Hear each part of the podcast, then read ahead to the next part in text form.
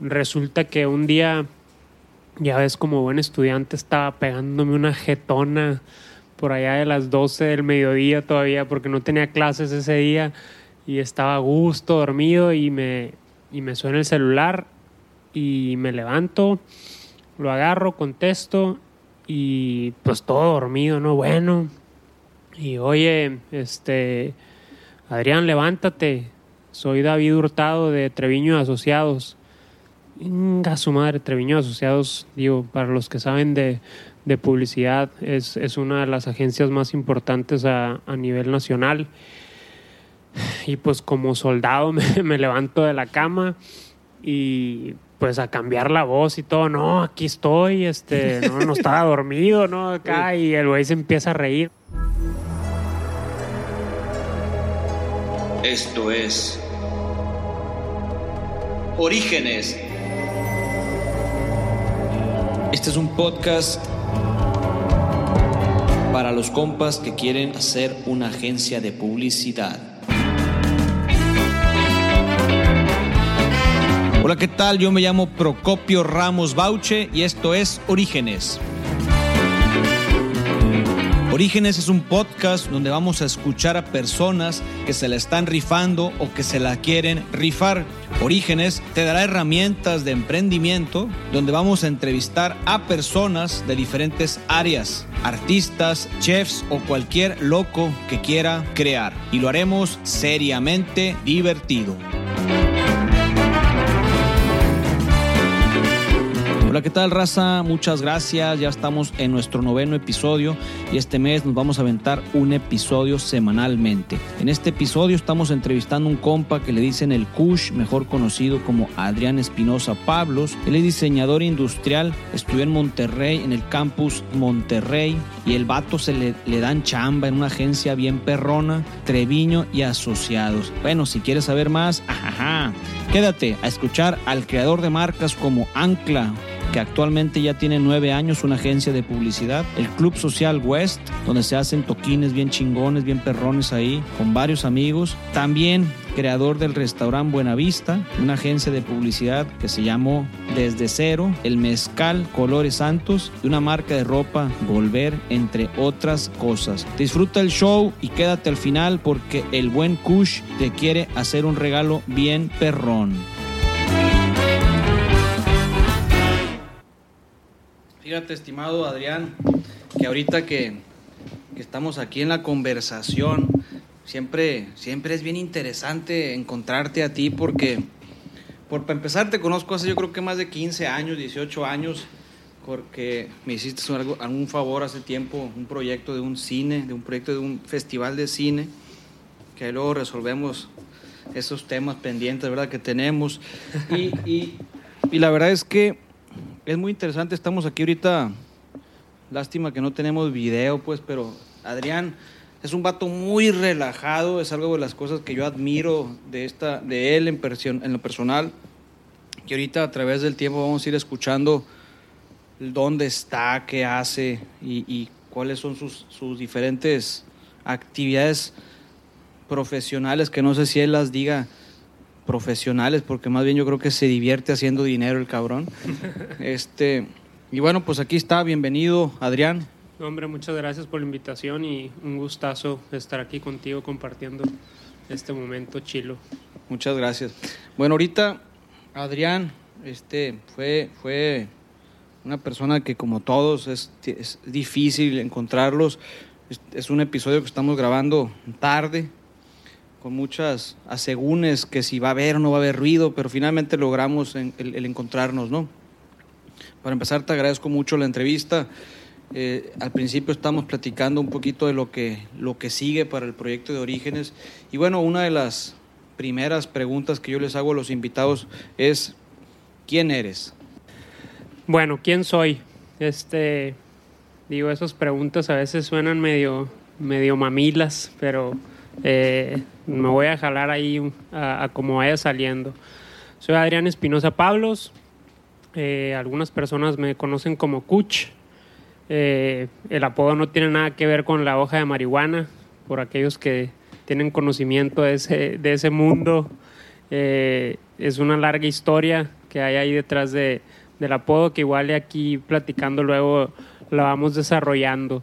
Este, mi padre, José Gonzalo Espinosa Ávila, un gran señor de 80 años que sufrí de bullying, por así decirlo, en, en, la primaria y secundaria y me siguen diciendo que es mi abuelo, que no es mi papá, porque tiene sus 80 años muy bien vividos y muy bien conservado. Eh, mi madre, Beatriz Pablos González. Eh, tengo siete hermanos, somos seis hombres y una hermosísima dama, eh, bendita entre los hombres. Y tengo por ahí un octavo hermano que siempre me gusta considerarlo como parte de mi familia, que es mi socio, Chino de la Garza. Ahí luego van a decir que le ponga depa, como dicen en, esa frase coloquial. Este, pero sí, es, es, es, mi octavo hermano, convivo con él más que con muchos de, de, mis hermanos de sangre y hasta me he peleado más con él que, que, con algunos de mis hermanos, ¿no? Entonces es importante considerar ese, ese otro hermano que tengo ahí desbalagado, con el cual convivo a diario. Eh, nací un 2 de julio del 84 en Tucson, Arizona. Se quiere aventar un monólogo este vato, pero síguele, síguele. pues es que ya no sé qué tanto decirte, ¿no? Este, eh, tengo 35 años de edad. Eh, mi madre me tuvo a sus 36 años de edad. deciden irse a Tucson a tenerme por, por ese miedo que había en aquel entonces de tener hijos ya un poquito eh, de esa edad, o sea, ella ya a sus 36 años había tenido embarazos eh, difíciles, los últimos embarazos, entonces por eso deciden tenerme por allá en Tucson, entonces soy mitad mexa, mitad gringo. ¿Tú eres el hermano número? El séptimo, soy el más chico.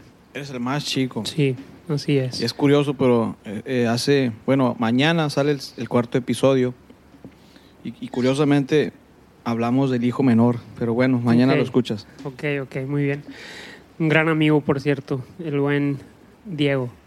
Este, eh, ¿qué más te puedo contar? Pues nací, como te digo, el 2 de julio, soy cáncer, creo mucho en ese cotorreo eh, esotérico, astrológico, como se le llame. Eh, si tú defines a un cáncer, es una persona aprensiva, y sí, sí soy aprensivo eh, los cánceres son creativos y soñadores, dicen. Sí me considero, más bien, no me considero, dicen, al menos me han dicho que sí soy creativo y que, y que soy muy soñador. Pues tiene una agencia de publicidad el vato, ¿no? Y no se cree soñador. Eh, son apasionados y emocionales, también dicen, y eso sí, sí me considero muy, muy apasionado, muy emocional. Es parte también de ese rollo de, de aprensividad. Y dicen también que los cánceres son introvertidos y sí soy muy, muy introvertido. Este, soy una persona que, digo, aquí estoy frente al micrófono un poquito nervioso y, tratando de, platicar de manera fluida y de manera que el auditorio que nos esté escuchando no se aburra con, con la historia porque vamos a ir contando pues cosas eh, curadas y cosas que me han pasado a lo largo de estos 35 años que son que realmente es poquito, o sea, para, para una para un profesionista, pero creo que he vivido bastantes eh, hechos en la parte profesional y, personal que, que, puedo compartirles y que muchas veces estamos bien acostumbrados a estar buscando podcast y videos en YouTube de pues de gente que ya tiene una trayectoria o de un Steve Jobs o de, o de un Bill Gates o de gurús del marketing y demás y a veces nos olvidamos de las personas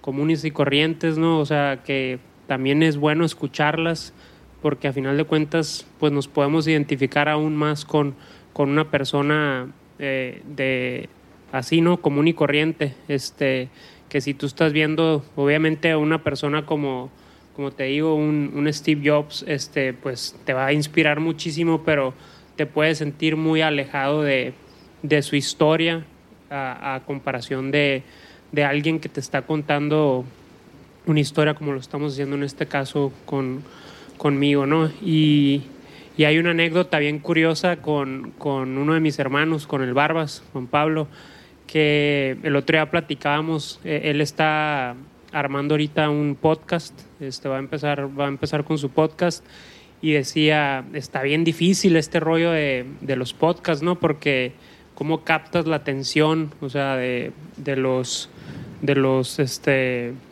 espectadores o de los seguidores, eh, que hay una frase o, o, un dicho ahí famoso de Howard Stern, que es pues un gran comunicólogo, eh, que tiene su programa de, de, radio y que es como ese formato que él inició con, con algo que si bien no era un podcast, eh, pues era este programa que tiene un formato muy similar a lo que ahora ya son los podcasts y él decía, ponle un micrófono a alguien de menor de 35 años y no te vas a ver ni madres qué decir, ¿no? Entonces, ahorita la estamos librando, yo tengo 35, entonces creo que podemos platicar de cosas interesantes y, y que la raza nos esté escuchando, ¿no? Entonces, pues ese soy yo, este, no sé cómo que siga ahí en las preguntas. No hay un guion, eso es algo también que te quiero compartir, que no existe un guion, más bien hay como un principio, un, un, una mitad y un final, así, okay. así como la vida, ¿no? Naces, creces, te reproduces y te mueres.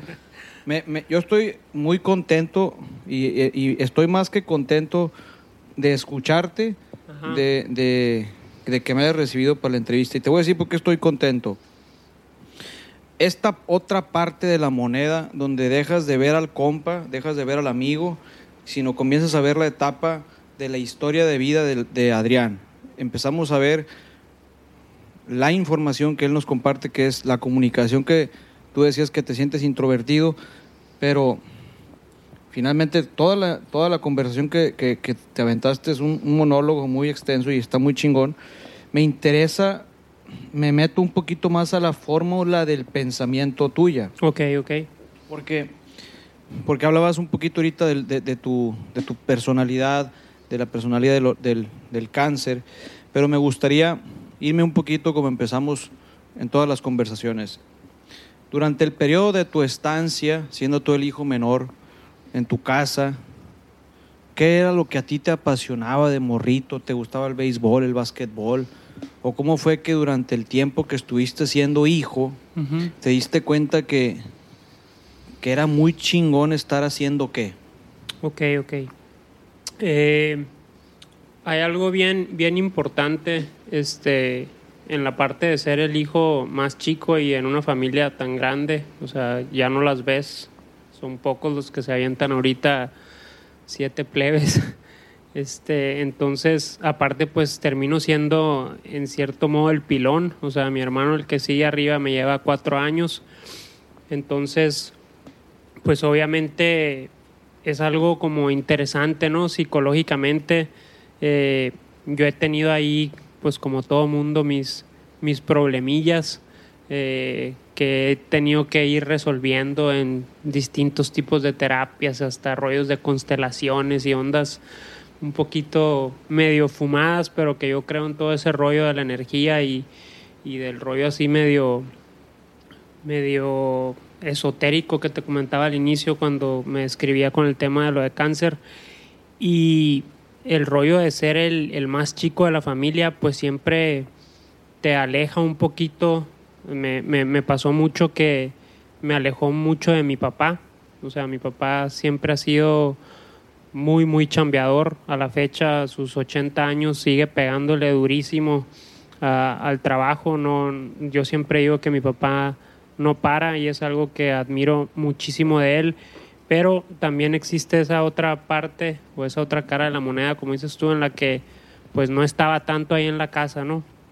No me tocó convivir mucho con él de, de morrillo y, este, y fui muy, muy apegado a, a mi madre, ¿no? Entonces eh, también se genera ahí un rollo de, ah, pues se, se vuelve el morro chiqueado y demás de la mamá que anda ahí entre las faldas y todo y te cuesta trabajo ya que vas creciendo el irte despegando de, de, esa, de esa parte, ¿no? Y de, y de agarrar esa parte que necesitas también de tu papá, que ahorita ya mis 35 años, y que tengo, digo, se me, se me, se me pasó al inicio mencionar algo muy importante que desde cuando estábamos platicando antes te dije, si se me olvida esta parte no me dejan entrar a mi casa. Estoy casado, eh, tengo una hermosa, hermosa esposa que es mi, mi segundo ángel de la guarda, digo yo, es Cristel. Y tengo un tercer ángel de la guarda que acaba de nacer hace seis meses, que es Andrea. Eh, entonces ahorita eh, regreso a esa parte porque Andrea ha sido un vínculo muy fuerte para reconectarme con mi papá. Este, es su, pues, su última nieta ahorita en, en, en la familia. Entonces estoy viviendo una etapa muy chingona en la cual me hizo falta mi padre en la infancia y ahorita que yo creo a esta nueva personita que es Andrea, me ayuda a reconectarme con, con mi padre, este, pues con toda esta convivencia que está haciendo para él, que hace, pues creo que la nieta que sigue arriba ya tiene como cinco o seis años, este, pues no había un nieto en la familia, entonces llega, llega Andrea y está haciendo ahorita como que esa luz para toda la familia y te digo personalmente me, me reconecta con mi padre porque pues le estoy llevando a que la vea y estamos platicando y empezamos a platicar anécdotas de él cuando estaba chico y empiezo a, tener esa conexión que me hizo falta de morro, ¿no? Entonces etapas, estoy ahorita viviendo una etapa muy, muy chingona que le doy gracias a, Dios que tenga todavía a mi padre de mi lado porque todas esas partes, esas onditas eh, piratas que a uno le pasan por la cabeza de me hace falta esto, me hizo falta aquello, cuando vas con una psicóloga o lo que sea, este, que te dicen, no, pues es que tu papá no estuvo presente y no sé qué, te meten todo ese rollo y pues dices, ah, pues cómo lo resuelvo, ¿no? Entonces yo ahorita esa es la manera como la estoy resolviendo, me estoy acercando mucho a mi padre y, y este, y está bien, bien fregón, ¿no? Esa, esa parte.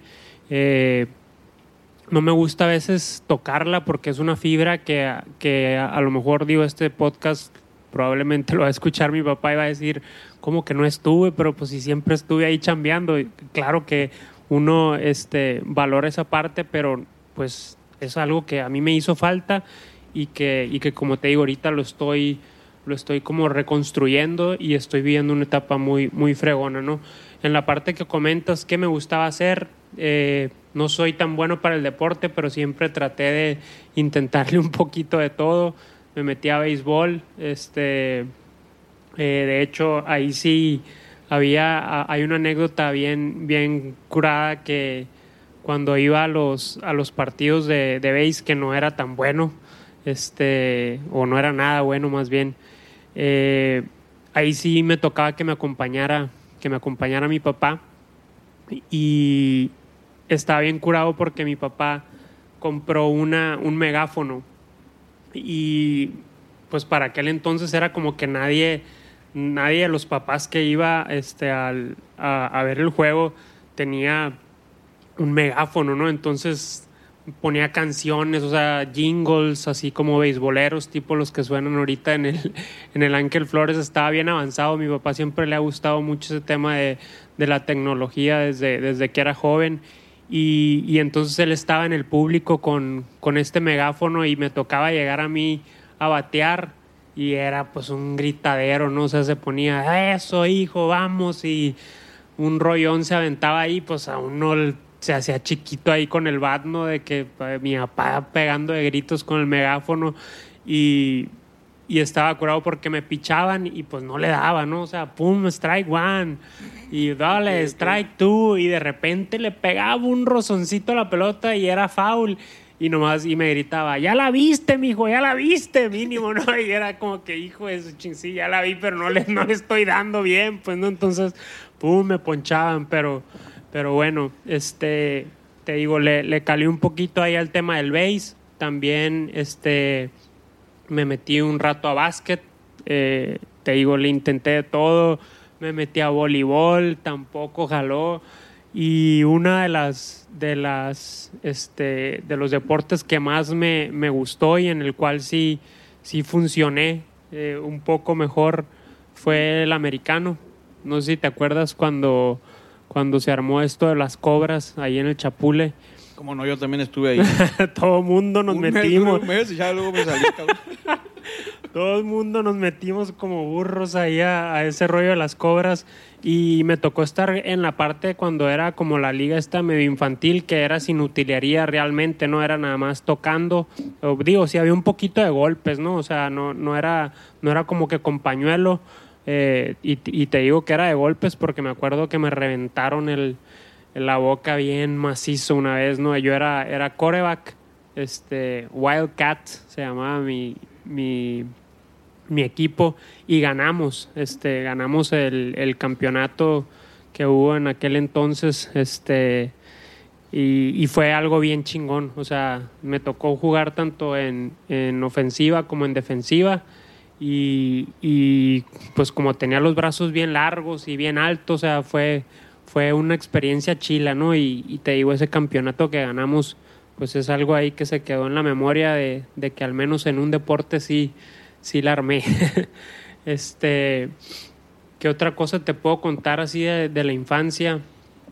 Eh, creo que siempre he sido, te digo, esa parte de medio penoso, eh, de un poco introvertido, me llevaba mucho a, a ser muy observador también. O sea, al estar en ese, en ese mundo un poquito, yo siempre me, me he considerado así como que medio autista, este, pero creo que eh, la parte esa de ese medio autismo como que como que tengo es parte de, de esa de ese rollo creativo también o sea esa es, es mi personalidad es un poquito como mi sello porque estoy pensando siempre muchísimas ideas y eso me hace como quedarme en silencio tratando de escucharlas y de bajarlas no entonces como que siempre desde chico eh, he traído esa inquietud, o sea, y, me acuerdo mucho eh, de cosas en mi casa que no sé si, si a ti te, que tú también que tienes ese,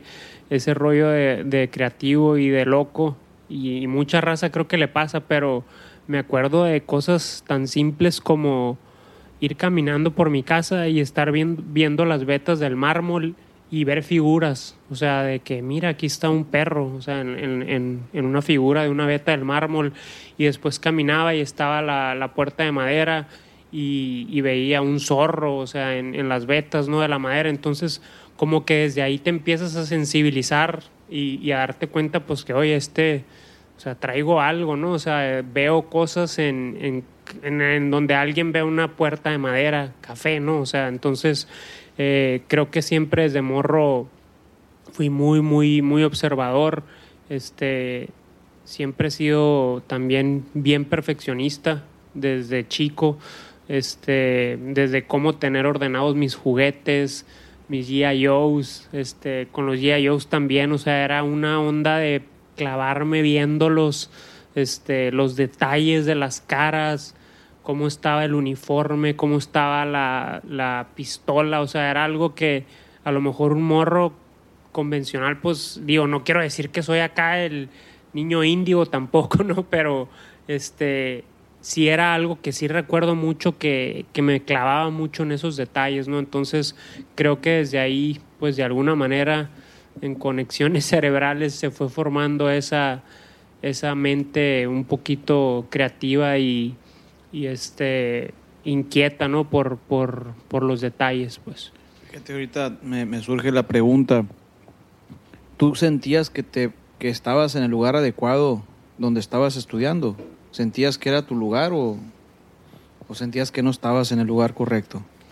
No, yo creo que sí. Este, la verdad, eh, en la parte ahí de amigos y todo, digo, pues crecí desde morro en el kinder, en el Girasoles, después me pasé al Chapule, eh, primaria, secundaria, prepa, y ya después brinco a- al TEC de Monterrey.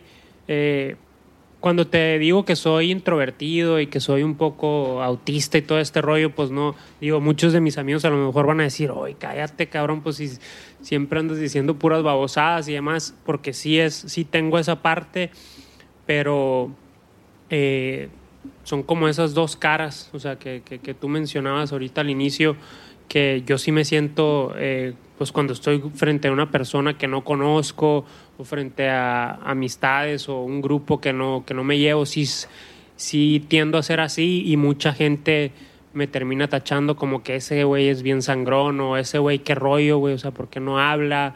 O es muy callado y demás, ¿no? Entonces, como que me pasa, tengo esos dos, esas dos caras y no, eh, lo que me preguntas, digo, volviendo para no, para no extenderme, eh, no, nunca me sentí como que no estoy en el lugar correcto, o sea, me divertí muchísimo toda mi infancia en, te digo, desde el Girasoles, eh, todo lo que viví en el Chapule, sí siempre me ha quedado la duda de qué hubiera sido si, si hubiera crecido en una escuela mixta, o sea, siempre sí, sí, sí he tenido esa como de, se me hace bien raro, o sea, ¿por qué una escuela de puros hombres, no? Este, pero pues ahí hay rollos pedagógicos y demás de que pues la, mujer siempre es un poquito más adelantada que el niño y que por esto es esa separación un poquito, pero pues conozco a raza que ha crecido con, con que, que se crió en el Activa o que se crió en el Senda, o sea, se educó, perdón, y, y son personalidades bien distintas, ¿no? Entonces,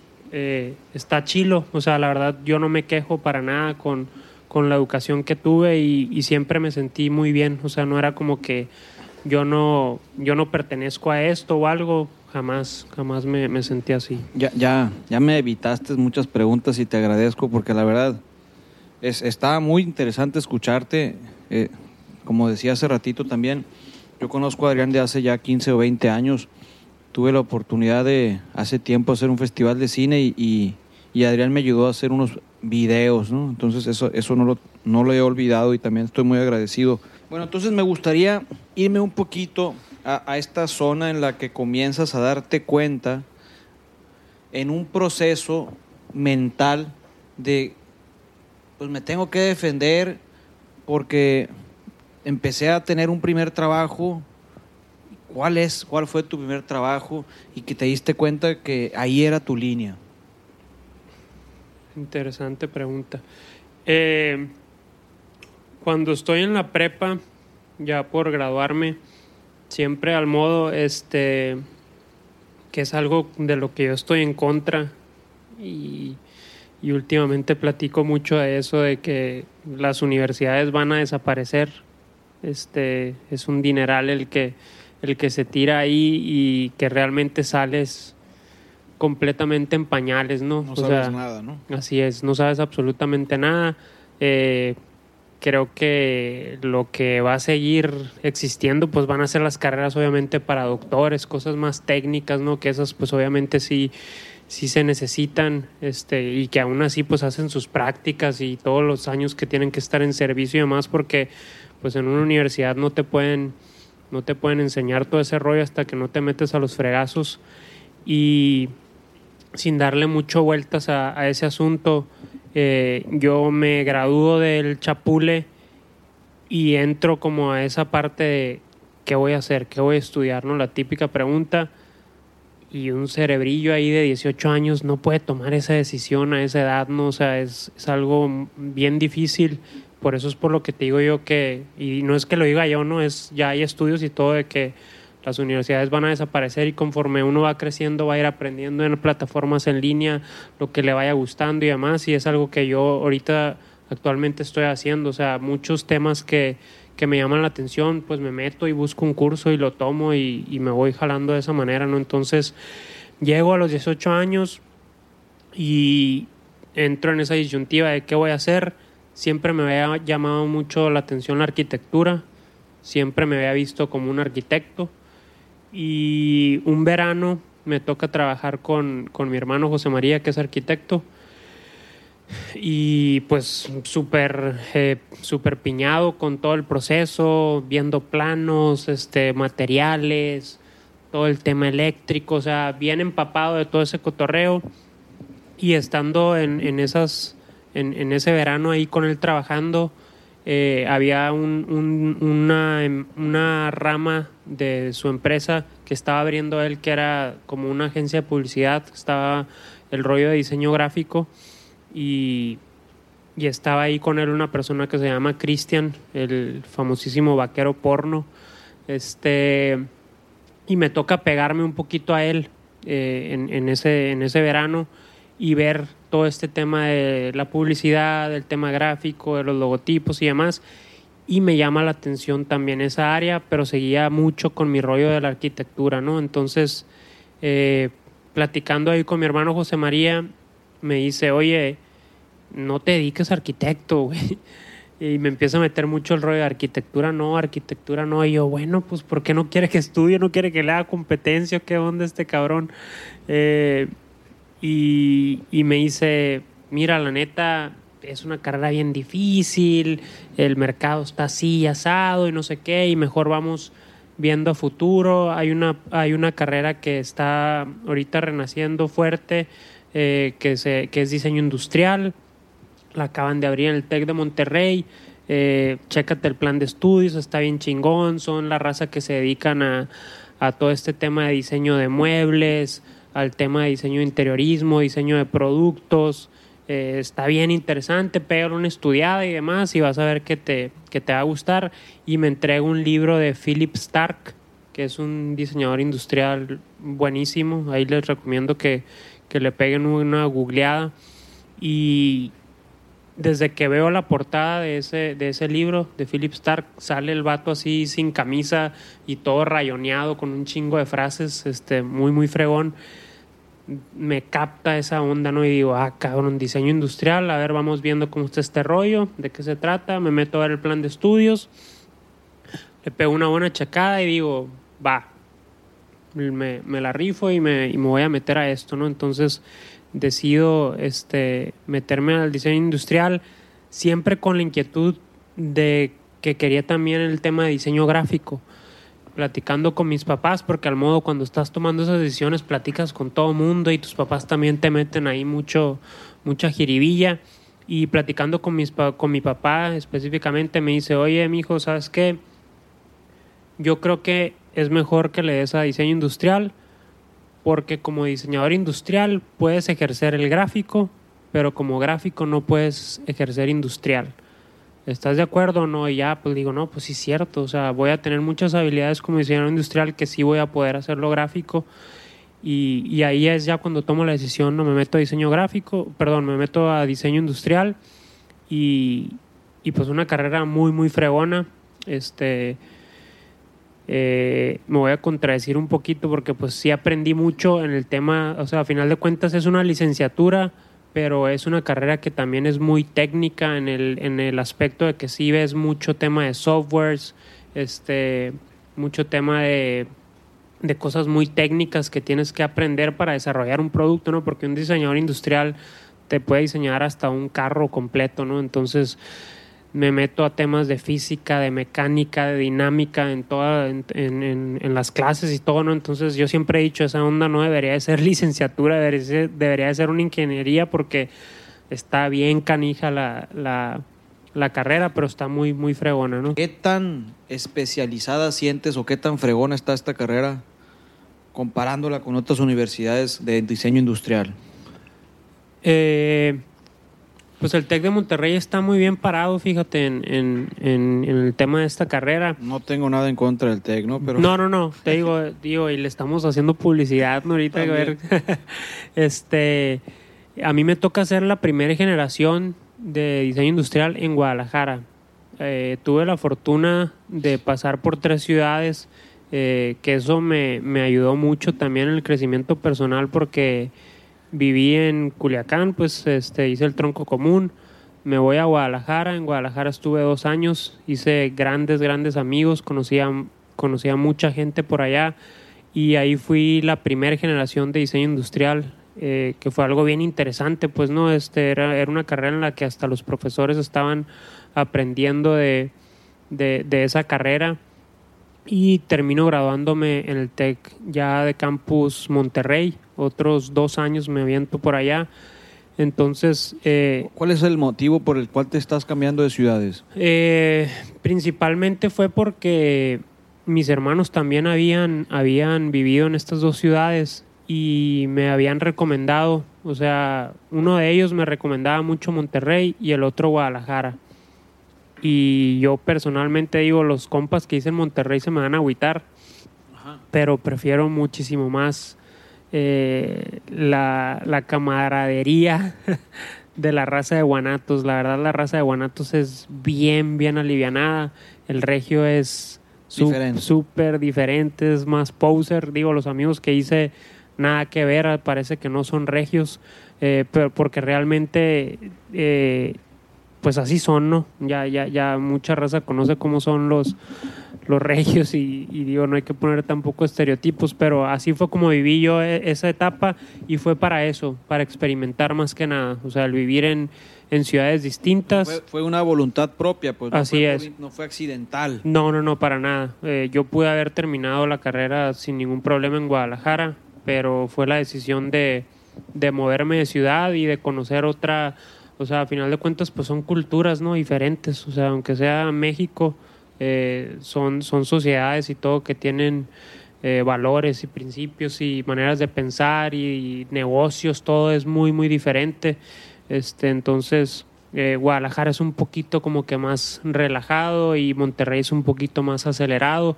Entonces me toca vivir esas dos partes y de ahí aprendo muchísimo, ¿no? O sea, las amistades que sigo frecuentando son siempre muy valiosas. Yo creo que de la universidad eso es lo, lo más importante que uno puede sacar, los contactos que hagas, porque es, eso es lo único con lo que yo me quedo realmente. O sea, digo, te digo, sí, sí conocí mucho rollo técnico de softwares y demás, pero los pude haber aprendido ahorita en línea en, en 15 días, ¿no? Y sin haber pagado el dineral que cuesta eh, la universidad. Pero bueno, dejando de lado ese tema, eh, eso fue. O sea, el, el cambiarme de ciudades fue para experimentar, vivir en, en ciudades distintas y fue algo bien enriquecedor para mí.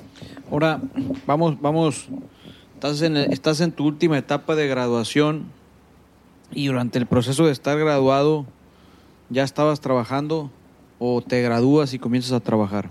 Eh, estando en, eh, en Monterrey, los últimos dos semestres, eh, siempre estuve haciendo veranos y toda esa parte para ir avanzando porque me retrasé un poquito por el tema de quedarme haciendo el tronco común aquí en Culiacán.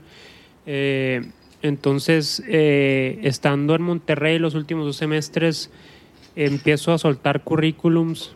eh, de, yo, ya, ya, ya estaba trabajando en proyectos personales que me caían de principalmente diseño gráfico, desarrollo de, de marcas. En aquel entonces hice el logotipo del Tatancas, no sé si te acuerdas de... sí, como no, del ahí en el el- Boulevard Sinaloa Así es, el, el bufalito ese que, que pegó bien duro. desde entonces. Ajá, entonces en aquel entonces eh, estaba haciendo marcas y ya tenía yo mi portafolio, eh, principalmente este tema gráfico que te dije que también pues me surgió esa pasión por esa parte y que es lo que a lo que me dedico realmente actualmente.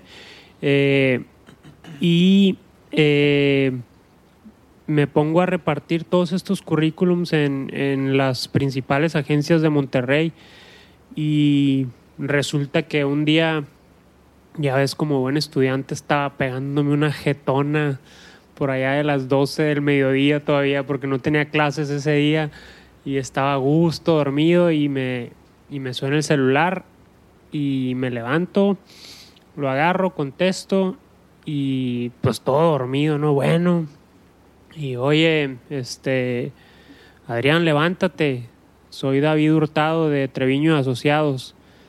Inga su madre, Treviño Asociados, digo, para los que saben de, de publicidad, es, es una de las agencias más importantes a, a nivel nacional.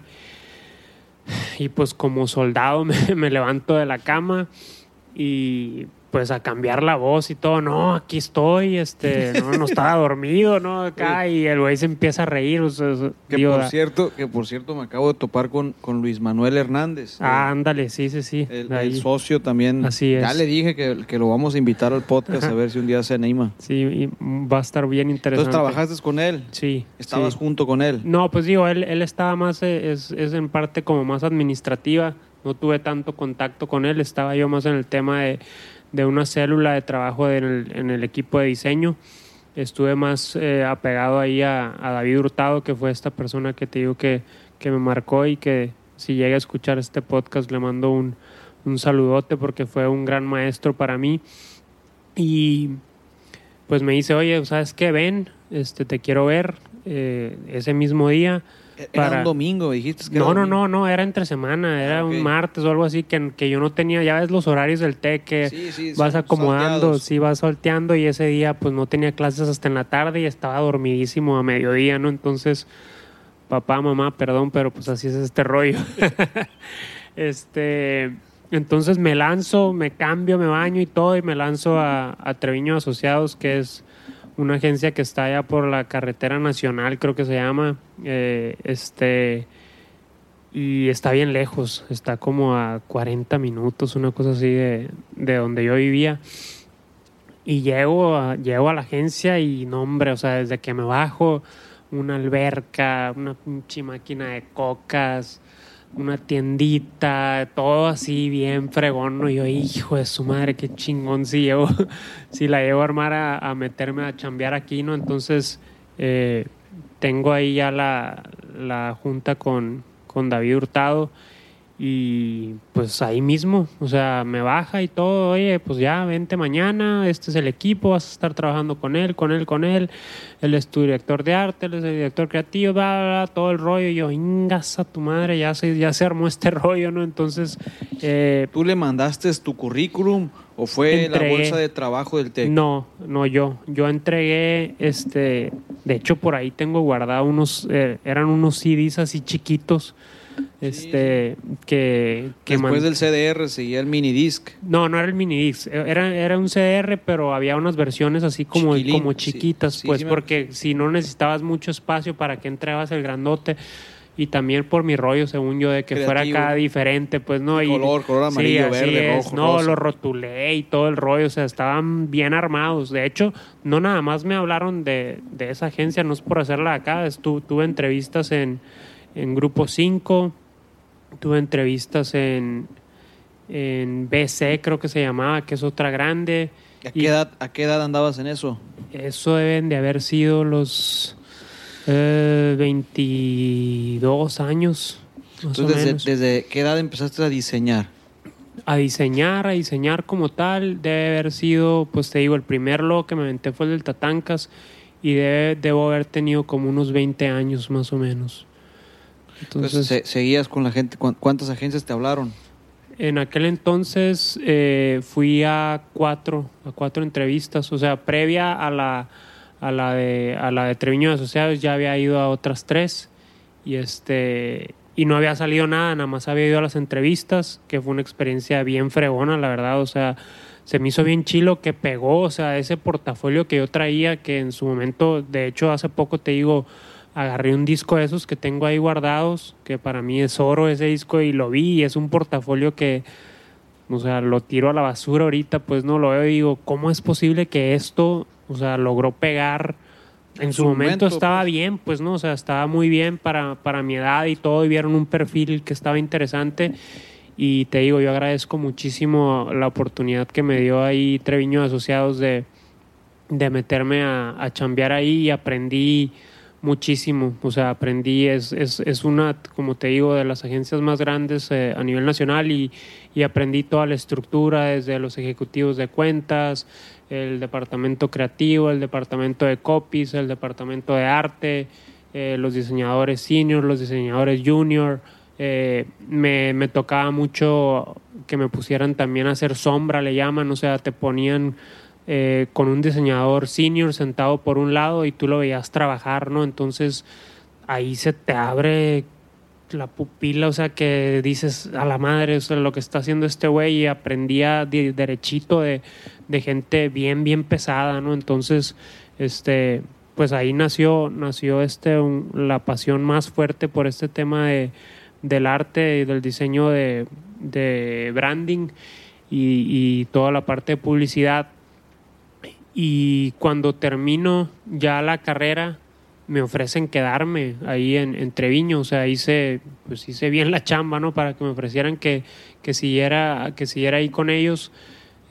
Fue por algo, te digo, me llama David Hurtado, me dice, oye, pues queremos que te quedes aquí con nosotros, ya sabemos que ya te gradúas y demás, y por temas ahí entre cosas familiares y decisión propia, eh, decido ya regresarme a, a Culiacán ya tenía este, algo de tiempo viviendo fuera de casa y como que ya extrañaba estar por acá con, con los amigos y la verdad sí me arrepiento un poquito de esa decisión. Creo que me pude haber quedado eh, un año o dos años más allá y haber aprendido todavía mucho más de lo que ya, ya había aprendido, pero pues por algo pasan las cosas y aquí estamos, ¿no? Entonces te vienes, te gradúas y, ¿qué haces aquí en Culiacán? Eh, me vengo a Culiacán y cuando llego por acá, este, pues no tenía realmente chamba, andaba como quien dice freelanceando, haciendo algunos proyectos ahí de branding personales y es cuando me llama mi, mi actual socio, el chino de la Garza, y me ofrece trabajo ahí en, en su agencia que era Cuatro Caminos. Eh, entro a trabajar ahí con él, eh, me toca ahí conocer también al, al, buen Cholo Arellano, estaba ahí chambeando que... El Cholo lo entrevisté ayer, Así es, ajá, por eso te, te, lo comento. Eh, del Cholo aprendí también muchísimo. Uf, así como le digo, es así decimos cuando le ponemos depa a alguien, ¿no? Este, y pues vivo eh, grandes experiencias en, en cuatro caminos. Eh, fueron dos años que estuve ahí con, con el chino, con el cholo, eh, el Hermes y había otras tres personas. Este, crezco pues bastante al punto en el que digo, ¿sabes qué? yo quiero darle a esto solo, ¿no? O sea, no, no, ya tengo, o sea, tengo la, la madera para hacerlo y le doy las gracias allá al chino, eh, me salgo de trabajar con él e inicio mi, mi propia agencia que se llama eh, Desde Cero. El nombre pues lo dice por sí solo, ¿no? O sea, empezar desde cero. Este fue un, fue un nombre que fíjate en su momento y a, y a, la fecha, o sea, lo sigo escuchando mucho con clientes aquí en Ancla que, no, pues es que estoy empezando desde cero y quiero que esto, entonces como que fue una, una idea ahí creativa que estaba, estaba buena, ¿no? O sea, pegó, pegó bien y mucha raza se identificaba en su momento. Llegaban clientes y me decían, la neta vine aquí contigo porque me llamó un chingo la atención el nombre desde cero, porque yo, yo así me siento, güey, yo estoy empezando desde cero y quiero darle con todo, entonces hizo buena conexión, ¿no? Este, le doy a desde cero tres años. Eh, logro armar un equipo creativo y de diseñadores muy bueno. Éramos eh, tres personas, no era grande, eh, pero logramos trabajar con, con un buen de marcas, no marcas de gran renombre, pero marcas que, pues, que tenían el suficiente peso como para, para ir moldeando e-, esa agencia y me fue muy bien, la verdad, muy, muy bien. Eh, a los tres años, eh, pues realmente éramos competencia, eh, Cuatro Caminos y yo, o sea, el chino y, mi agencia éramos competencia directa y llega Juan Pablo, el Barbas, mi carnal, y nos dice, un día nos cita ahí en el Starbucks enfrente de Forum, y vamos al chino, el Barbas y yo, nos sentamos y empezamos a platicar y dice, oye, ¿saben qué? Pues los tengo aquí para, para hacerles una, una propuesta. Eh, me gustaría que se junten, que armen una agencia ustedes dos, que junten fuerzas. Creo que Chino tiene una herramienta en la parte de mercadotecnia y creatividad muy fuerte. Tú, Adrián, tienes una parte eh, también de creatividad y de, y de arte muy fuerte y creo que pueden sumar y vamos haciendo una agencia más grande que se junte su equipo con el de él y este y vamos creciendo esto, vámonos por cuentas más grandes y pues él decide ser eh, inversionista para, para este proyecto y ahora le va, o sea, para adelante. Eh, nace el nombre de, de Ancla, eh, esta unión de estos, de estas tres personas, estos tres personajes y pues aquí estamos, ¿no? Dándole duro. Hay, hay muchas cosas que me están surgiendo mientras vas platicando tu, tu monólogo, que finalmente es, es, la entrevista que menos preguntas he hecho y gracias, eh, porque finalmente prácticamente traes muy claro tu trayecto de vida, Ajá. de manera personal, como también tu trayecto de vida profesional. Me gustaría, traigo dos ideas en la cabeza que me gustaría primero compartirte la primera y de una vez te voy a decir las dos cosas. La primera es, Ok, te unificas con una agencia de publicidad, pero antes, independientemente de la unificación, que finalmente es muy importante para ti, la pregunta va más en relación a qué servicios son los que ofreces, porque uno cuando se acerca a una agencia de publicidad piensa, yo, primeramente puedo pensar que necesito un diseño, pero realmente en un servicio de una agencia, ¿qué, qué ofreces cuando viene un cliente desde cero, como tú lo mencionas, para entender qué es lo que le puedes ofrecer? Ok. Eh, somos especialistas en desarrollo de marcas. Este, creamos toda la parte del storytelling, que es muy importante para una marca hoy en día. Eh, no es nada más tener tu logo y un nombre, ¿no? O sea, tiene que haber todo un concepto detrás que, que soporte la marca para que ésta pueda venderse, ¿no? Este, ahorita eh, con todo el tema este de los medios digitales y, del rollo de que está tan fuerte mucho emprendedurismo, o sea, es un montón, o sea, a nosotros nos impresiona, lo vivimos mucho aquí porque sí trabajamos con marcas grandes, o sea, tenemos eh, marcas como Coppel, este, hemos trabajado con, digo, ahorita estamos trabajando con Los Arcos, con Cabana, eh, Cayena, muchas marcas que a lo mejor sí tienen, tienen, digo, que tienen peso, pero eh, el grueso de los clientes que vienen aquí son marcas que apenas van a emprender un negocio y eso es bien interesante, o sea, el poder apoyar a marcas que, que van iniciando porque tienes que poner las bases, o sea, las bases de, de, esa marca, pues a ti te llega Coppel y ya te llega con un manual de identidad y que tú tienes que seguir toda una línea gráfica y demás, y sí puedes poner tu granita de arena, pero ya, ya está bien sólida toda esa base, entonces ahorita lo que me preguntas tú es, ¿qué, qué te ofrezco? Ajá. Poner es, esas bases bien sólidas para que tu marca sea exitosa en el mercado, en un, en un mercado que está saturado de marcas. Soy, soy, especialista en meterme en cosas que no me importan, ¿no? Entonces de una vez, de una vez te voy a compartir a lo que quiero llegar. Tú, tú me acabas de compartir que llega un cliente y te dice, oye, quiero hacer esto, pero no sé cómo hacerlo, ¿no? Entonces, digamos, uno de los, unos, un posible primer servicio, posible primer servicio puede ser la identidad de marca. Ajá. Pero pero el cliente llega y te dice, ocupo diseño, ocupo un manual de identidad, te, te dice, ocupo un logotipo, quiero que le pongas una fachada uh -huh. a mi empresa que no tiene ni fachada. Uh -huh. ¿Le haces caso a la petición o tú le haces un servicio? Mira, fíjate, nosotros te podemos ayudar también de esta otra manera. No, es que sí es un, es un servicio integral. Este, te digo, hacemos todo lo que es desde el, el ADN de la marca, la personalidad de la marca, este, el manifiesto. ¿Y tú tienes identificado a los tipos de clientes que quieres atender o atiendes a cualquier cliente que te toca la puerta? Eh, atendemos a todos realmente. Este, obviamente, pues no te voy a decir que soy una agencia accesible este, para todos.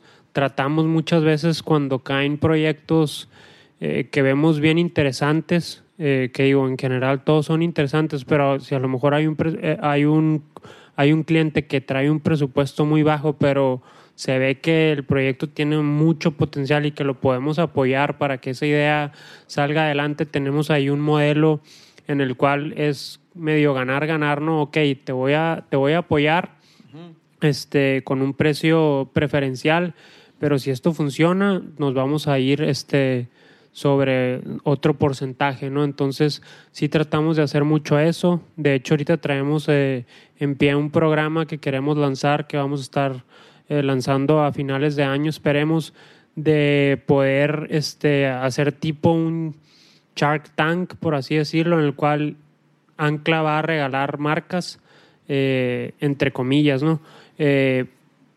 Para que tú puedas meter tu proyecto en un landing page que vamos a hacer. Tú nos haces un pitch y nosotros vamos a escoger un proyecto que queramos apoyar para apoyar el emprendedurismo en, en México.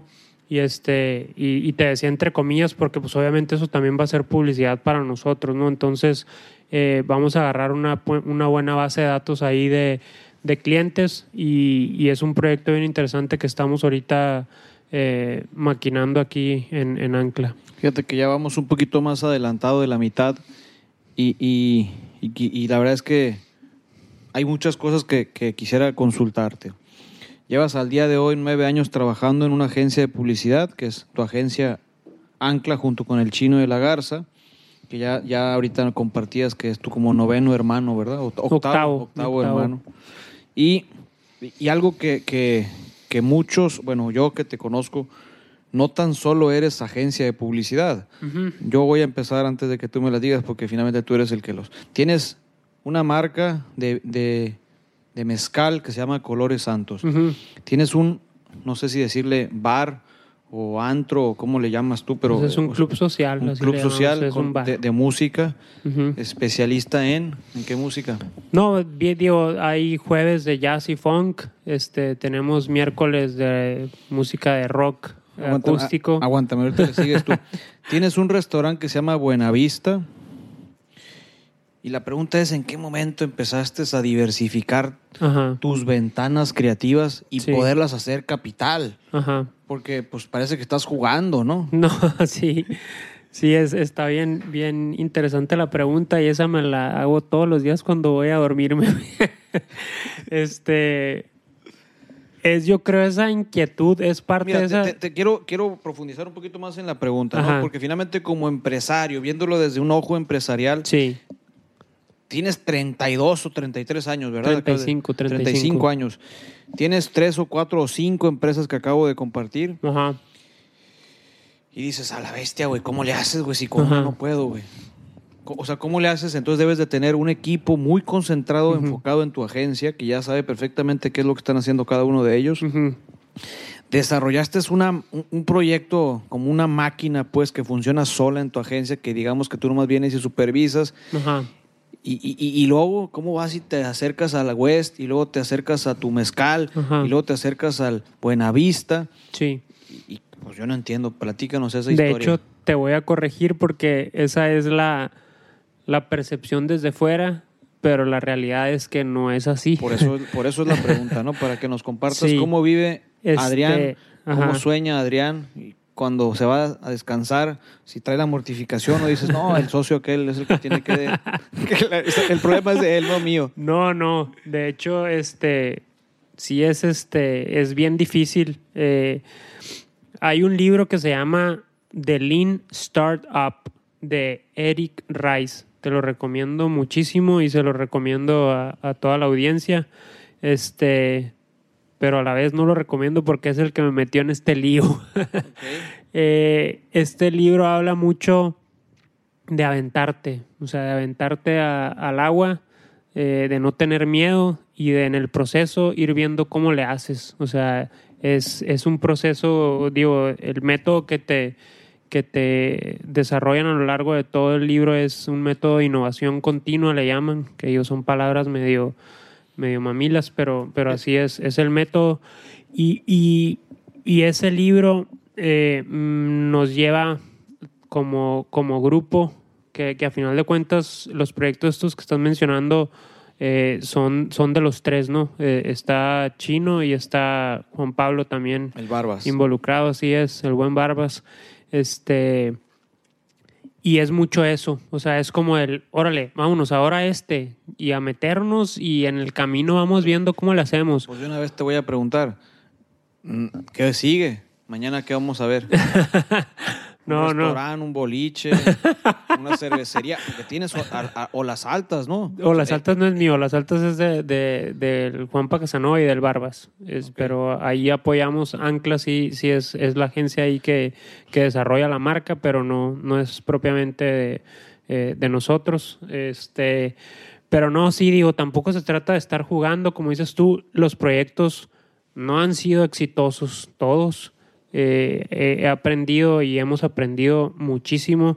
Eh, yo te puedo decir que este Buenavista, que fue un, que, es un restaurante que ahorita está ya este metido ahí, es la cocina que, que da servicio a Olas Altas, porque tuvimos que cerrar la sucursal de, de Paseo del Ángel por temas de dificultades, ¿no? O sea, nos metimos a un mundo que es súper, súper complejo. Ya te tocó entrevistar a, a Rodarte de- del Kia y es un mundo bien difícil, bien, bien difícil, eh, pero aprendimos muchísimo. Y, y, o sea, y es bien interesante cómo te avientas al agua en esto y se vienen dando otras oportunidades. De eso que de esa piedrita o de esa semilla que, que tiraste a lo mejor lo ves como como un fracaso porque por ejemplo Mezcal Colores Santos está ahorita en stand-by eh, nos metimos en un, en un problema del, del, rollo de distribución. Fue una marca que fue creciendo, creciendo, hasta que llegamos a un rollo de que no, no tenemos la cadena de distribución y era una parte muy importante para que el modelo de negocio fuera exitoso. Entonces ahorita es, es un proyecto que está en stand-by.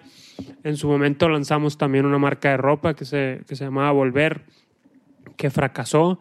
Este, entonces es lo que te digo, o sea, si es mucho esa inquietud eh, que tenemos eh, los, los tres socios de estar experimentando, de estarnos, o sea, creemos que estamos en una edad en la cual podemos estar haciendo esto y estar como quien dice, pues echando a perder, por así decirlo, y aprendiendo muchísimo. O sea, la verdad, de cada cosa que, que hacemos es mucho, mucho eh, lo que aprendemos y, y ahí me regreso otra vez a lo que te comentaba de las universidades, como hasta que no sales y le entras a los trancazos es cuando realmente aprendes el, el, el valor ¿no? de, de, el negocio real y de estar en los fregazos directitos, pues, ¿no?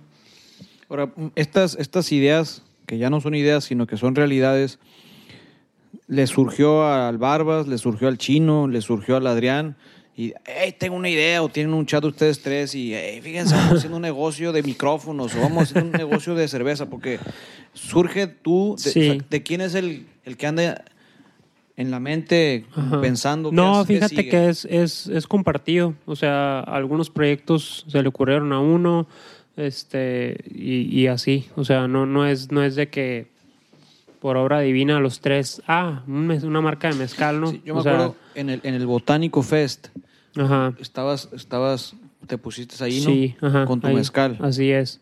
Sí, no, te digo, el mezcal, digo, fue, fue, dimos muy bien con todo el tema de branding. O sea, obviamente por tener una agencia de publicidad, pues tenemos una herramienta bien fuerte de, de poder crear eh, productos este, muy, muy buenos. Eh, pero también está la parte, como te digo, de, de los modelos de negocios, que es donde estamos trabajando más fuerte y aprendiendo más, ¿no? O sea, que nos damos cuenta que sí traemos una fuerza creativa, una fuerza de arte, una fuerza de, creatividad, de, publicidad, toda esa parte. Eh, y también sí está la parte de- del negocio, pero es donde, donde cojeamos un poquito, ¿no? Entonces, este es donde hay que ir eh, ajustando tuercas. Definitivamente tu core business es ancla, ¿verdad? Sí, totalmente. Totalmente. Es tu 80-20, pues por así decirlo. Sí, sí. 80% ancla y el 20% es tu diversión, ¿no? Así es. Y digo, te digo, no, no me gusta verla como, como una diversión, no te digo, estamos aprendiendo mucho y, y como te digo, o sea, Buenavista, por, des- por, por armarte un caso, fue, fue algo bien interesante. Nos metimos a un rubro que no conocíamos absolutamente nada y de cual hoy día, dos años después de haberlo creado, tenemos una expertise. O sea, no expertise, no, pero una experiencia y un, y- y un conocimiento enorme y estamos apasionados con, con, ese, con ese negocio y, y estoy seguro que más adelante te voy a estar contando de, de proyectos nuevos de, de restaurantes porque no Sí. vamos a parar en esa parte. Ok, entonces ahorita tu, tu, digamos que el segundo negocio que ha durado más tiempo, ¿cuál es? Eh, West. El Ese West. sería el West. Entonces ahorita te quiero hacer una pregunta que, que voy a mencionar un nombre. Con el, con el Carlos, Carlos Cota Schiller. ¿Cómo te ha ido con el Carlos? Que No, es- hombre, súper bien, súper bien. Un personajazo, súper agradecido. Este, logramos armar ahí con ellos un proyecto bien interesante aquí en el bar que, que vino a, a relevar otro proyecto que, que había creado yo junto con, con Polo Carrillo, que se llama Jazzy Funkers. A eso Eh, iba, eso, por eso te hice la pregunta. Ajá. Porque, porque también, aparte de que eres multifacético en el mundo empresarial, ta- también eres músico. Oye, no, pues ya la raza va a decir, este vato es un charlatán, güey. No, no, no, pues por eso estamos aquí. No, no, no, no vamos No, por no, ahí. no, ya sé, ya sé, ya sé. Estoy cotorreando. Estoy echándome aquí una cervecita, no raza salud. Oye, entonces, a eso iba mi pregunta. El, el, el músico que llevas dentro es el baterista, ¿no? Así es. ¿Cómo te ha ido en ese mundo de la música? No, hombre, bien fregón. Este es un. El que me mete a ese mundo es el, el Barbas. Mi hermano eh, tocaba guitarra. En la casa me tocaba verlo ahí con una guitarra acústica, cómo fue aprendiendo y cómo fue evolucionando como, como músico. Y un día llego yo a la casa y está él tocando con el, con el Sammy Garzón, sí, lo debes de ubicar, el Samuel Garzón. Probablemente lo he visto, pero Sí. no, no soy muy bueno para los nombres. este, están él, el Samuel Garzón, el Juanpa Casanova, eh, tocando unas, una rolita de Ah. Pearl Jam Ok. y este eh, en uno de los cuartos ahí a la casa y el Sammy Garzón eh, está sentado en una batería, una batería negra Yamaha. Y desde que vi la batería y al, y al Sammy tocando dije, ah, canijo, qué chingón está ese instrumento. Eh, quiero ver qué ondas, ¿no? Entonces, con mis ahorros voy y me, y me compro una, una batería marca Maxton. Todavía me, todavía me acuerdo de, de- la marca, que es una marca muy, muy chafa, pero fue mi primer batería. Y empiezo a los 11 años.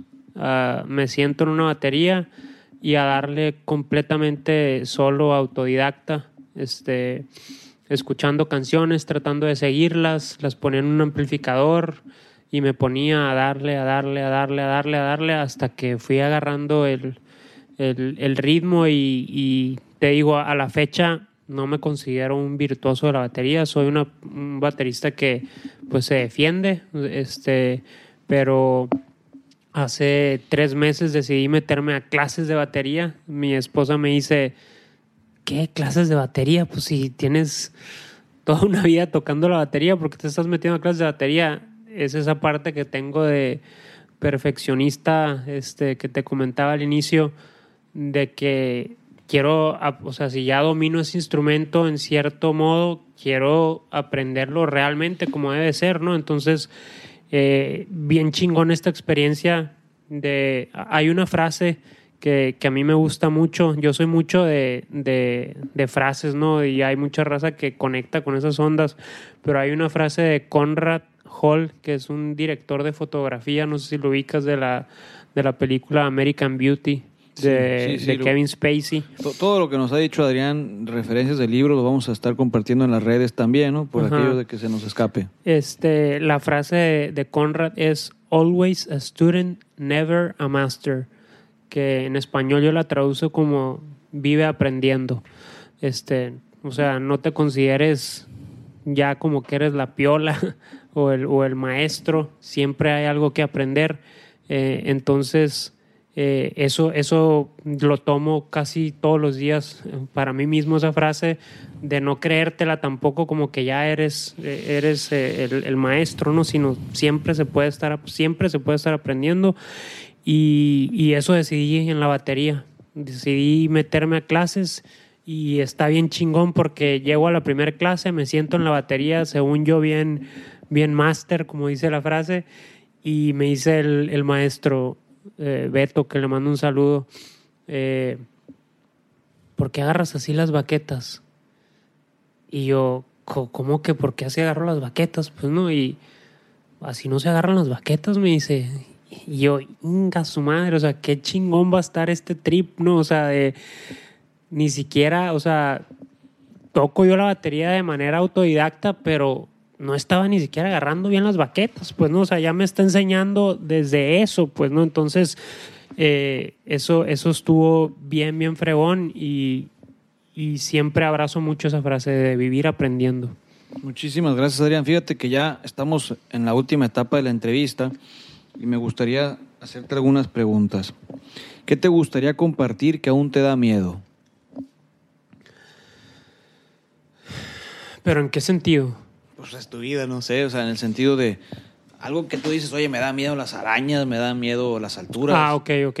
me da miedo emprender esta empresa porque a lo mejor pues, le, le saco, no sé, estoy hablando, no sé, finalmente yo voy a hablar un poquito de mí entonces, ya que estoy aquí en el tema, en el micrófono. A mí, por ejemplo, me da miedo, este, ya, ya me estoy exponiendo lo que tengo que decir.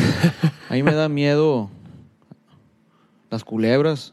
Por ejemplo, en, en la oscuridad, cuando era morrito, cuando era niño, no sé si te acuerdas que íbamos a la feria ganadera Simón. y te metías a la casa de oscura, Sí, llena de espejos. Bueno, Sí, yo me acuerdo cabrón. perfectamente bien que iba con unos con mis amigos de la escuela, del Chapule, en la primaria, al grado que un vato dijo, no es por joto, pero quiero agarrarle las manos, güey.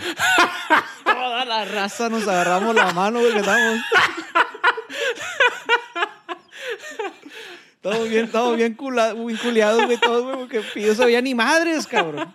Bueno, desde entonces las pinches casas de espejos no las me, no me meto, güey. Este, ese tipo de miedo, ¿no? Por ejemplo, de repente me imagino, ya que estoy abriendo la puerta, me Ajá. imagino que yo nunca he podido estar así en esta escena típica de la- del, del, del baño, que, el- del cuadro rectangular, que te aparezca un pinche monstruo. O sea, como que me imagino tantas pendejadas. No veo películas de miedo precisamente porque, porque pienso tanto, cabrón, que me imagino todo lo, catastrófico, ¿no? A eso, a eso voy. Ok. Eh, le tengo pánico a hablar enfrente de, de multitudes, güey. Este, y, te- y fíjate, es, es una onda bien curada porque uno de mis sueños no es precisamente dar una TED Talk, pero dar una plática. O sea, dar una plática en donde sea, en el Pablo de Villavicencio, en el Mía, donde sea.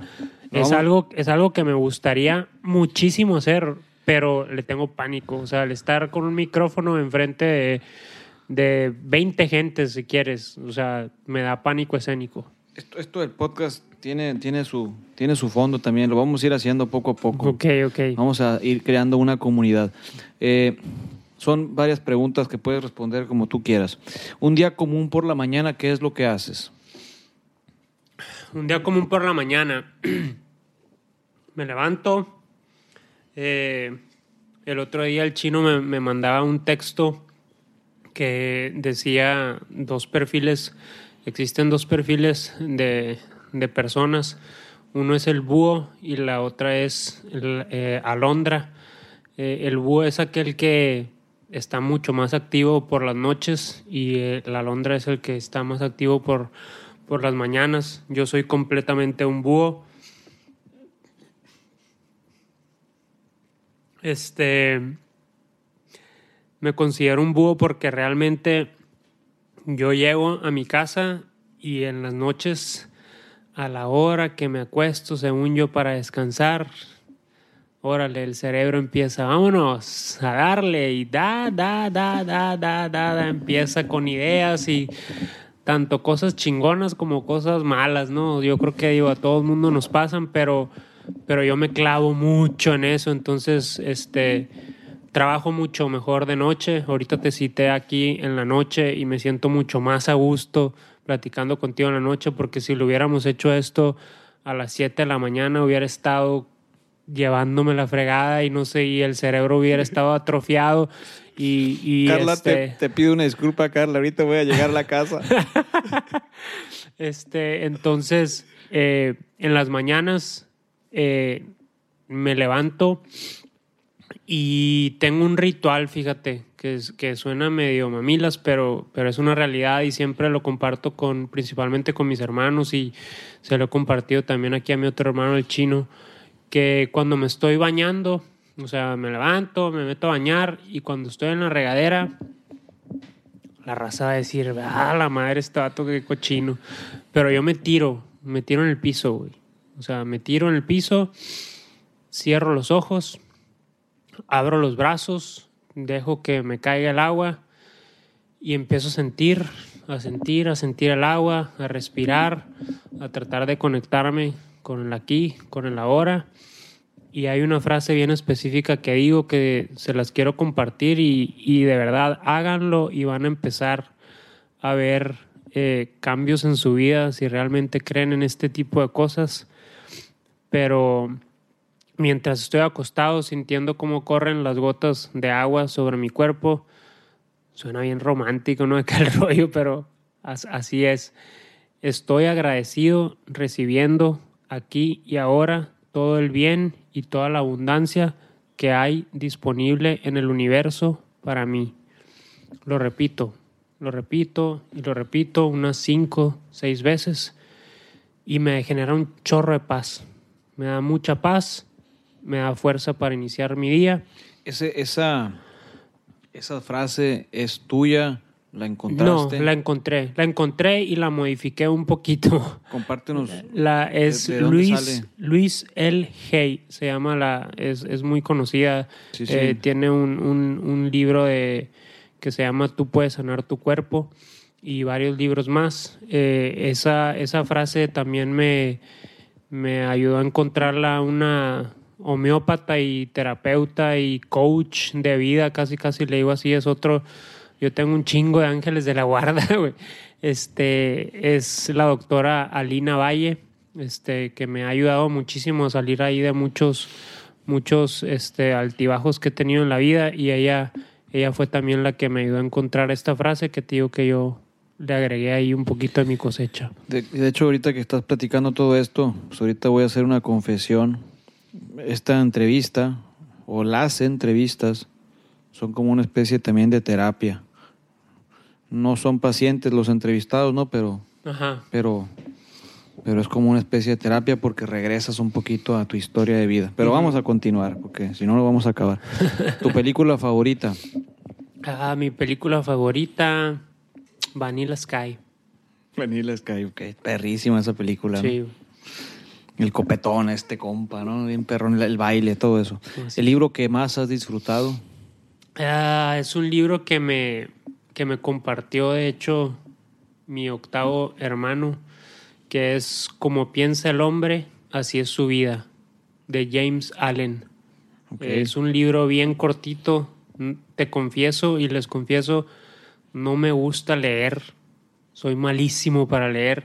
Es un libro de 40 páginas, súper, súper digerible y que, te, que, que lo puedes estar leyendo, lo puedes tener. eh, eh, el chino me decía, tenlo ahí en tu buró, güey. Y, realmente este, así lo tengo y se lo recomiendo mucho. Eh, esta pregunta es una pregunta muy simple que he batallado con la raza cuando me, que me la responda, pero vamos a ver, probablemente sí, sí me la captas. ¿Algún video que te gustaría sugerir? Voy a profundizar un poquito más. ¿Algún video que tú hayas visto en YouTube?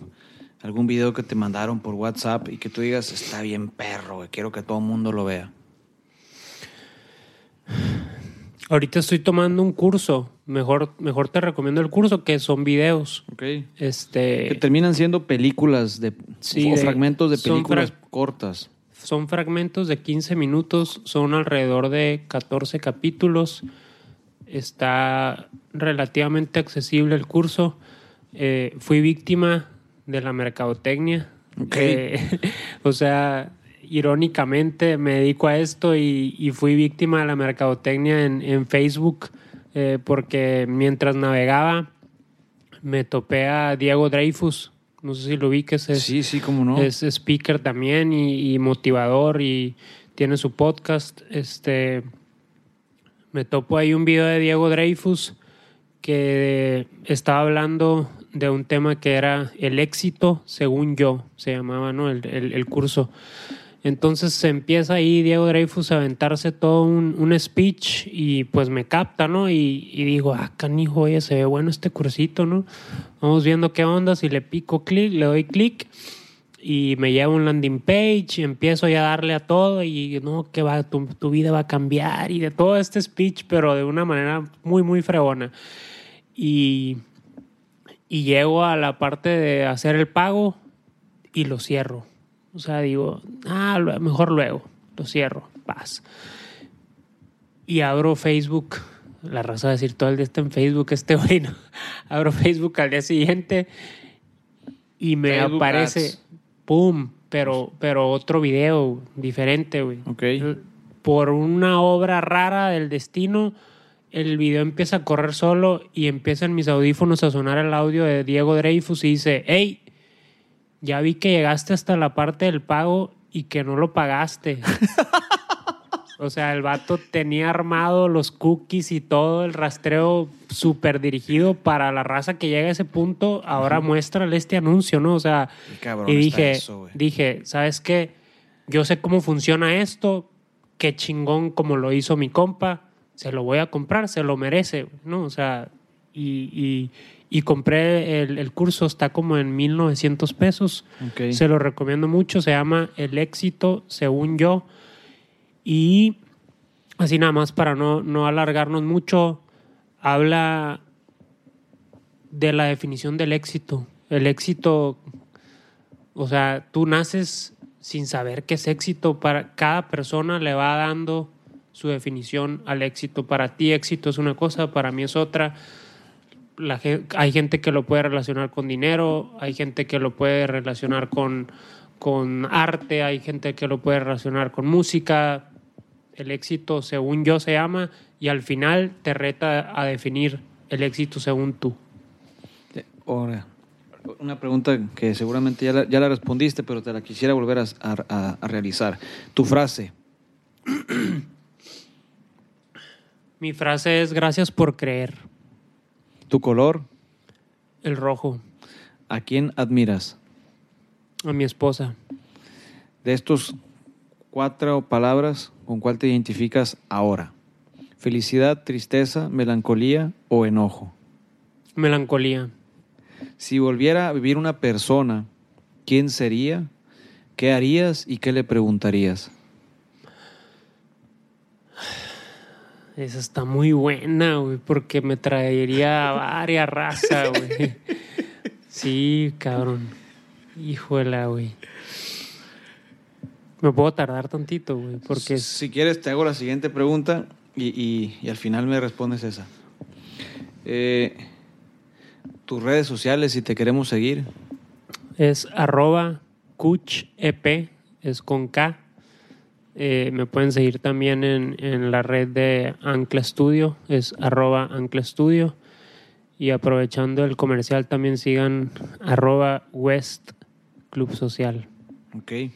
En realidad, esta última, la pregunta, me gustaría que respondieras la, la pregunta anterior, porque finalmente para cerrar, no quiero hacer la última pregunta. Me gustaría, si quisieras volver a recordar la pregunta, si volviera a vivir una persona, ¿quién sería? ¿Qué harías y qué le preguntarías? Estoy aquí yo observando, ¿no? Si tuviéramos aquí video, con, con mucho gusto se los compartiría, pero, pero como solamente es audio, van a estar pensando así como en suspenso toda la raza que nos está escuchando, ¿no? Taran, taran, taran, No, y es que eh, me pongo a pensar y, y, o sea, y, y lo clásico, o digo, no sé qué te ha contestado la más raza, este, pero pues me, me trajera a, a un músico que admiro mucho, que es Cerati, pero no, o sea, a la vez me, me autosaboteo, este, y me gustaría mucho traerme a dos primos que se me fueron antes de tiempo, eh, que es el, el Ciro, el Sergio y Carlitos, dos primos de, de la familia Espinosa. Y les preguntaría por qué. Aunque, aunque ellos no tienen la, la respuesta porque pues la vida así es, es por qué, porque se nos fueron tan temprano. Ok. Esta es nuestra última pregunta. En una palabra, ¿qué te gustaría compartir? Una palabra, digo, aquí, aquí traía varias anotaciones, este, de Eh, bueno, cosas- antes de que nos digas algo, yo no traigo guion, yo nomás traigo las preguntas aquí, Adrián. Ajá. Yo estoy muy contento porque estamos cerrando ya el episodio. La verdad es que me siento muy contento. Prácticamente tú contaste tu propia historia sin hacer yo muchas preguntas. Creo que le va a costar mucho trabajo que esta última pregunta con una terminar con una con una palabra así así les he estado diciendo a todos los que hemos entrevistado. Pero bueno, yo creo que va a ser un esfuerzo Adrián para terminar con broche de oro. Cree, Bueno, hemos llegado al final de nuestro episodio. Te agradezco mucho, estimado Adrián, por, gracias a ti. por, por la entrevista. Este es nuestro octavo episodio y nos vemos en el siguiente. Hasta luego. Les recuerdo, estamos en Ancla Estudio y son las diez y media de la noche.